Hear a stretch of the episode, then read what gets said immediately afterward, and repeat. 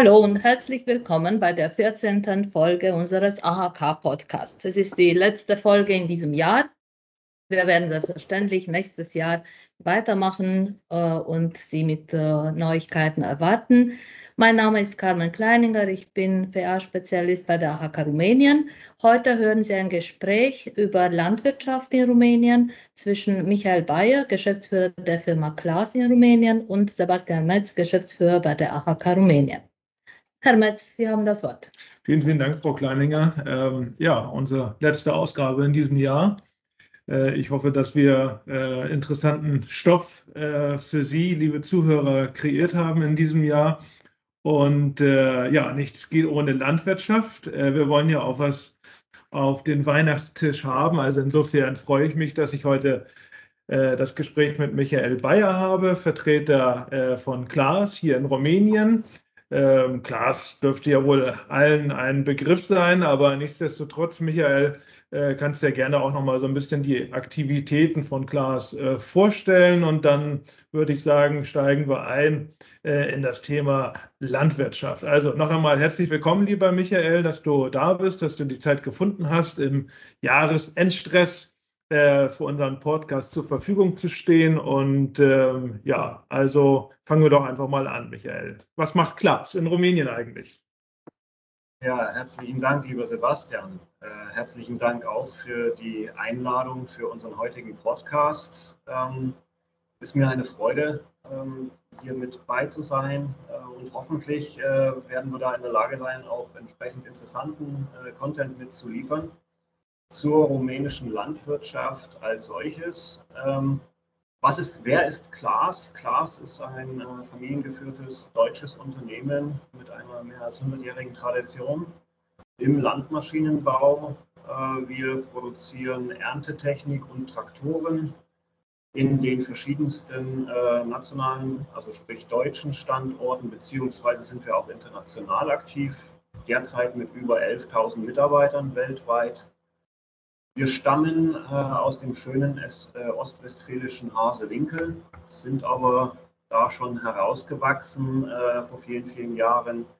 Wir haben Werke unter anderem in Bad Saulgau, in Le Mans, in äh, Metz, allerdings auch in den USA, äh, in äh, der Russischen Födera Föderation, in China und in Indien, um so mal die wichtigsten Eckpunkte zu nennen haben schon eine langjährige Tradition hier in Rumänien. Ähm, selbst vor der Revolution waren wir als Klaas hier in Rumänien schon tätig äh, mit dem äh, Vertrieb von Landtechnik ähm, und sind hier mit unserem Glas Regional Center äh, seit, seit vielen, vielen Jahren dabei, neueste Technologien im Bereich äh, landwirtschaftliche Maschinen hier Rumänien zu vertreiben. Schön, äh, dass ihr hier schon so lange seid, äh, spricht ja eigentlich auch für Rumänien. Ähm, aber da über die Potenziale, ähm, aber auch natürlich den Room for, den sogenannten Room for Improvement werden wir äh, gleich noch sprechen. Aber zunächst das, Weihnachtsbuffet. wie lief die Landwirtschaft, wie lief die Ernte beispielsweise hier in Rumänien in 2021? In 2021 lief die Ernte gut. Äh, wir sind es gewohnt, nie zu sehr zu loben. Ähm, wir schauen allerdings zurück auf ein sehr schwieriges Jahr 2019, 2020, äh, das durch eine sehr massive Dürre, vor allen Dingen im Südosten des Landes, äh, geprägt war. Die Ernteergebnisse 2021 würde ich als äh, deutlich besser als 2020 bezeichnen. Und wenn man das dann im Fünfjahresvergleich sieht, liegen die Ernteergebnisse auch über dem fünfjährigen Durchschnitt. Also wir sind nicht unzufrieden. Und ich glaube, unsere Bauern hier in Rumänien ebenfalls nicht. Hm. Sehr schön, sehr schön. Also das Jahr lief gut. Ähm, und äh, wie würdest du 2022 beschreiben? Gibt es da schon irgendwelche Frühindikatoren? Äh, hat der Boden genügend Wasser bekommen irgendwie im Herbst? Oder ich weiß nicht, äh, ich bin kein Landwirt, sorry dafür. Ähm, aber kann man da schon ein bisschen in die Glaskugel schauen? Ja, das ist natürlich immer eine Momentaufnahme. Der Winter ist noch lang. Ähm, wir hoffen uns einen äh, normalen Wetterverlauf für diese Region üblich. Die Garantie dafür gibt es natürlich nicht. Aber nach heutigem Stand äh, sind die Prognosen für 2022 durchaus als positiv zu bezeichnen. Das ist schon so. Ja, aber ähm, in unserem Bereich, da wird es selten jemand geben, äh, der zu tief in diese Glaskugel schaut. Insofern, wir sind verhalten optimistisch und hoffen auf ein ganz normales landwirtschaftliches Jahr 2022. Mhm. Okay. Ja, ähm, äh, Klaas, äh, wie du schon sagtest, ist schon seit sehr langer Zeit hier in Rumänien aktiv. Ähm, ihr habt ein Regional Center hier. Äh, vielleicht kannst du das nochmal so ein bisschen ähm, erklären, äh, was für ein Approach ihr hier fahrt und ähm, ja, wie würdest du sagen, äh, läuft die, wie, wie, läuft der landwirtschaftliche Sektor hier insgesamt? Ist das ein Markt, der ähm, interessant ist? Absolut. Der Markt ist äh, sehr, sehr interessant. Auch weiterhin bleibt der, die rumänische Landwirtschaft äh, sehr, sehr interessant. Aufgrund der doch im Durchschnitt äh, guten klimatischen Bedingungen, einer ordentlichen äh, Bodenbeschaffenheit hier in Rumänien. Wir haben eine, lang, eine, eine, eine jahrzehntelange Tradition, eine jahrhundertelange Tradition im, im Bereich Landwirtschaft hier in Rumänien äh, Rumänien als Agrarland äh, ist und bleibt äh, weiterhin sehr, sehr in, interessant. Unser Approach äh, ganz klar, äh, wir möchten uns aktiv in die Modernisierung, in die weiterhin notwendige Modernisierung der rumänischen Landwirtschaft mit einbringen, mit unserem Produktportfolio äh, auch unter Berücksichtigung des Schlagwortes Digitalisierung zur weiteren Steigerung der Effizienz der Landwirtschaft. Äh, wir wollen und äh, müssen auch die Wettbewerbsfähigkeit der rumänischen Landwirtschaft im europäischen Wettbewerb immer mit berücksichtigen. Insofern äh, gibt es für uns hier alle Hände voll zu tun. Mhm. Kannst du vielleicht nochmal so sagen, ähm, gibt es hier bestimmte Sorten oder bestimmte, ja, ich sag mal, Stärken, ähm, vielleicht auch im Vergleich zu ähm, äh, Deutschland, ähm, also Besonderheiten, beschaffen, äh, bes ja, also besondere Beschaffenheiten hier im, in Rumänien? Ja, es ist äh, regional doch sehr unterschiedlich. Wir haben eine ausgezeichnete, äh, zwei ausgezeichnete Regionen. Das ist einmal der Bereich Banat, also alles, was im Nordwesten des Landes liegt, mit sehr guten äh, Bodenbedingungen, genauso wie natürlich auch die Donauregion im, im, im Süden, im Südosten des Landes wo auch große Flächen, noch größere Flächen, als wir die äh, zum Beispiel aus Deutschland heraus kennen, äh, vorliegen. Das heißt, hier hat man die Möglichkeit, schon effiziente Landwirtschaft zu betreiben.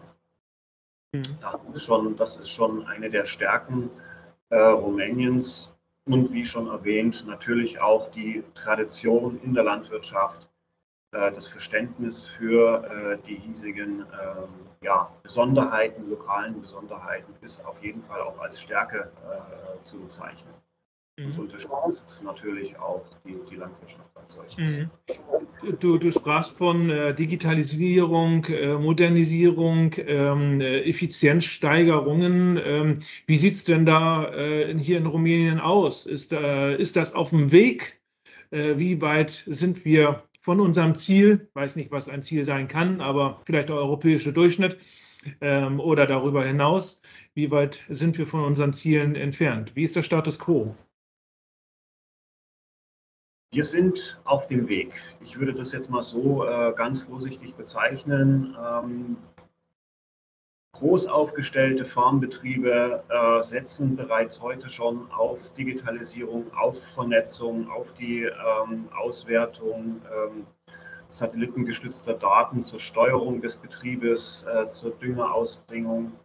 Äh, das trifft aber nicht für, für, für das Gros der rumänischen Bauern zu. Also wir haben auf einerseits, äh, einerseits äh, sehr hochentwickelte Betriebe, die durchaus als ja, sozusagen State of the Art zu bezeichnen sind da ist ein Thema äh, der äh, Verbrauch von Dieselkraftstoff oder ähm, effizienteste Ausbringung von äh, Düngemitteln beispielsweise. Ähm, auf der anderen Seite, kleine, mittelgroße Betriebe haben da schon durchaus noch Nachholbedarf. Und das ist natürlich auch genau das, wo äh, der Bereich, an, äh, bei dem wir ansetzen. Äh, hier ist äh, noch einiges auch unsererseits zu tun, um entsprechend dann auch darauf zu sensibilisieren, dass die zukünftige Wettbewerbsfähigkeit auch im europäischen Vergleich nur gehalten werden kann, wenn sukzessive diese äh, digitalen Technologien hier weiter implementiert werden. Wie könnte man das, wie könnte man das beschleunigen, äh, dass das hier ähm, oder wie könnte man noch mehr und noch stärker sensibilisieren? Äh, wie, wie kriegt man diesen Prozess schneller hin? Ja, also ich persönlich glaube da an äh, zwei Wege, die da gegangen werden müssen. Äh, einerseits, äh, und wir sehen hier schon die ersten Anzeichen, muss weiterhin das Thema Digitalisierung in der Landwirtschaft auch politisch äh, mehr ins Rampenlicht gebracht werden. Wir brauchen hier eine, eine, eine koordinierte Unterstützung des gesamten landwirtschaftlichen Bereiches äh, durch die politisch Verantwortlichen. Hier müssen auch Gesetzesgrundlagen entsprechend geschaffen werden. Äh, das ist zwingend notwendig, denn diese Guidance ist noch so ein bisschen äh, äh unterentwickelt. Auf der anderen Seite, und das trifft für die Landwirtschaft genauso zu wie für andere Industrien, wir brauchen natürlich auch auf den Farmbetrieben Personal, das mit diesen Technologien umgehen kann. Äh, es ist kein Geheimnis, äh, das Berufsausbildungssystem äh, in Rumänien müsste unserer Meinung nach auch stark modernisiert werden. Ähm, auf der, auf der einen Seite, auf der anderen Seite, und das ist dann wiederum in Verbindung mit dem Gesamtimage der Landwirtschaft als solches zu sehen. Äh, wir haben gerade 2700 Absolventen in 2020 gehabt, die landwirtschaftliche Colleges abgeschlossen haben. Äh, das ist nicht ausreichend.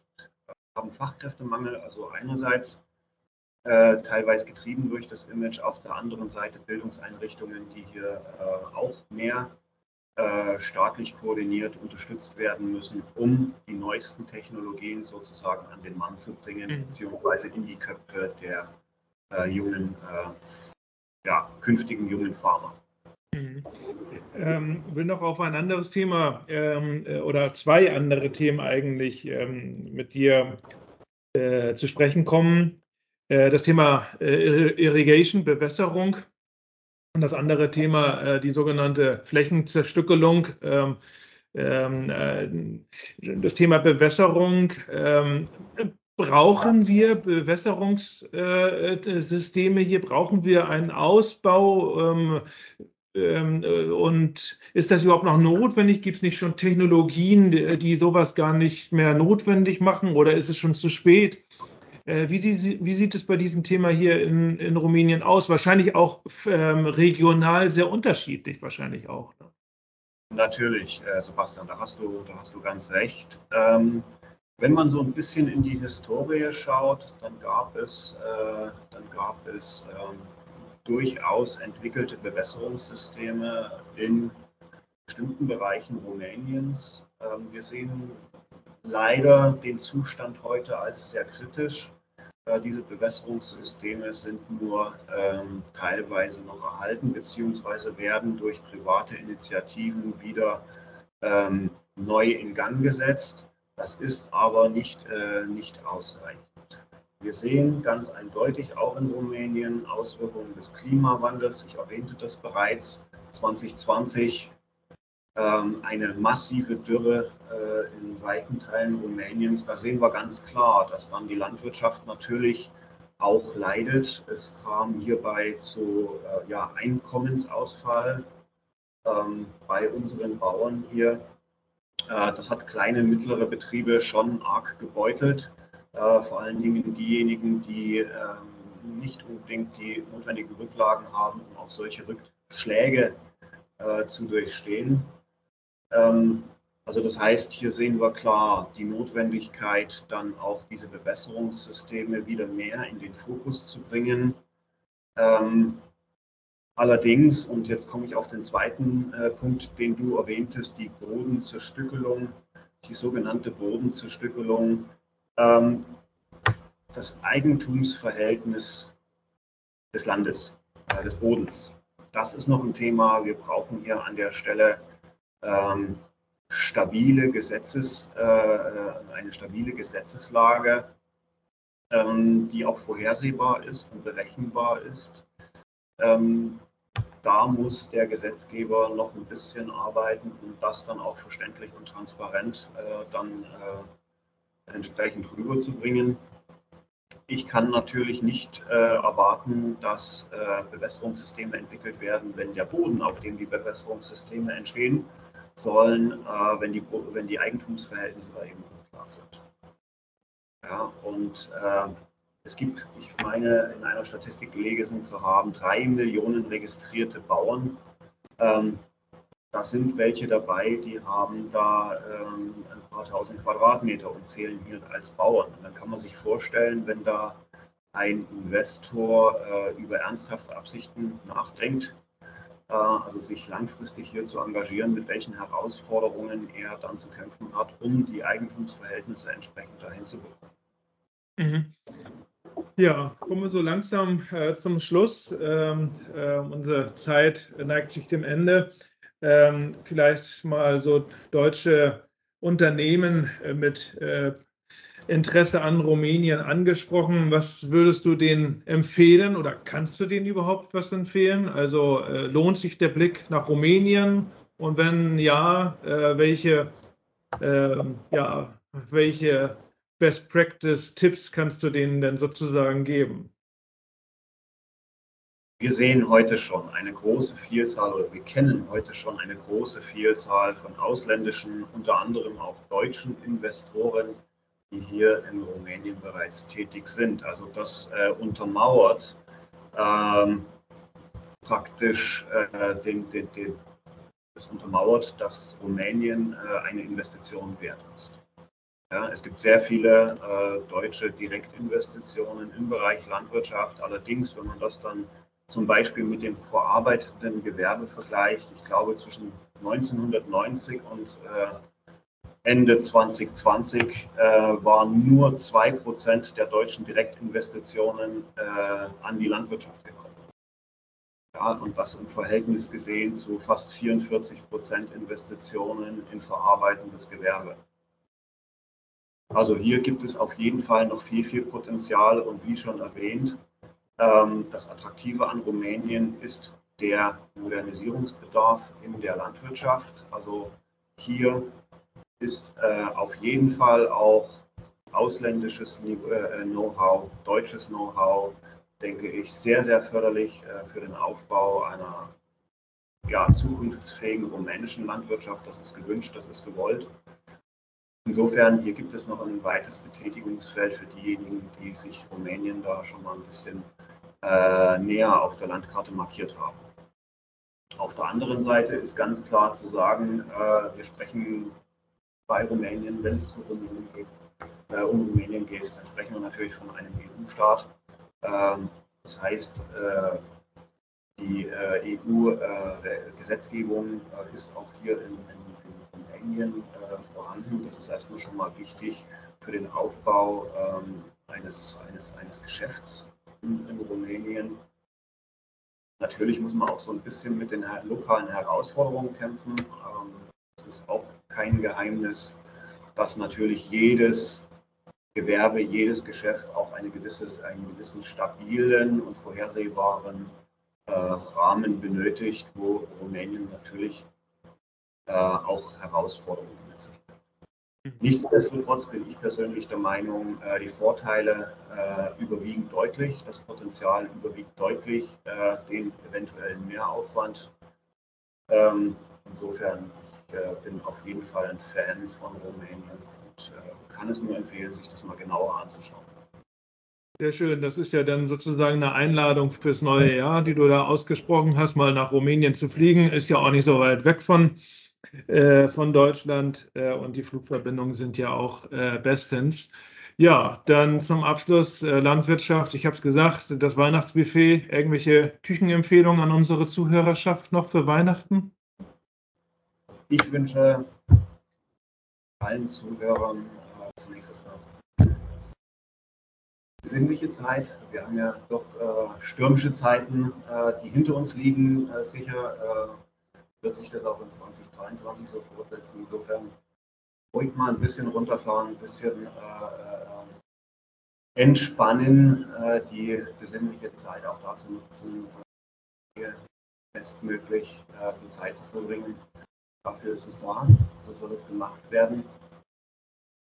Ja, und äh, Kraft tanken für das kommende 2022, äh, in dem es mit Sicherheit ähm, viele, viele kleine und große Herausforderungen gibt, über die es dann zu meistern gilt. Dafür alles Gute. Super, vielen, vielen Dank. Also, äh, um im Bild zu bleiben, also die Herdplatte so ein bisschen zurückzustellen äh, äh und nicht mehr ganz so heiß äh, die Eier kochen, äh, sondern jetzt einfach mal Energie tanken, so hast du es gesagt. Äh, also in dem Sinne wünschen wir auch unseren Zuhörern von der AHK besinnliches Weihnachtsfest, einen guten Rutsch und guten und einen gesunden Rutsch ins neue Jahr. Ähm, und äh, wir haben uns auf jeden Fall gefreut, äh, wenn Sie der AHK treu bleiben, den Podcast ähm, mögen, Ihnen demnächst die neue Folge dann auch zuhören werden. Und äh, falls sich Fragen aus diesem Podcast äh, für Sie ergeben, wir stehen Ihnen auf jeden Fall sehr, sehr gerne zur Verfügung, auch im neuen Jahr. Äh, dir, lieber Michael, und deiner Familie alles Liebe, alles Gute, frohe Weihnachten, frohe, besinnliche Weihnachten und einen guten und gesunden Rutsch ins neue Jahr. Herzlichen Dank. Herzlichen Dank, Sebastian. Alles Gute dir auch. Danke. Tschüss. Tschüss.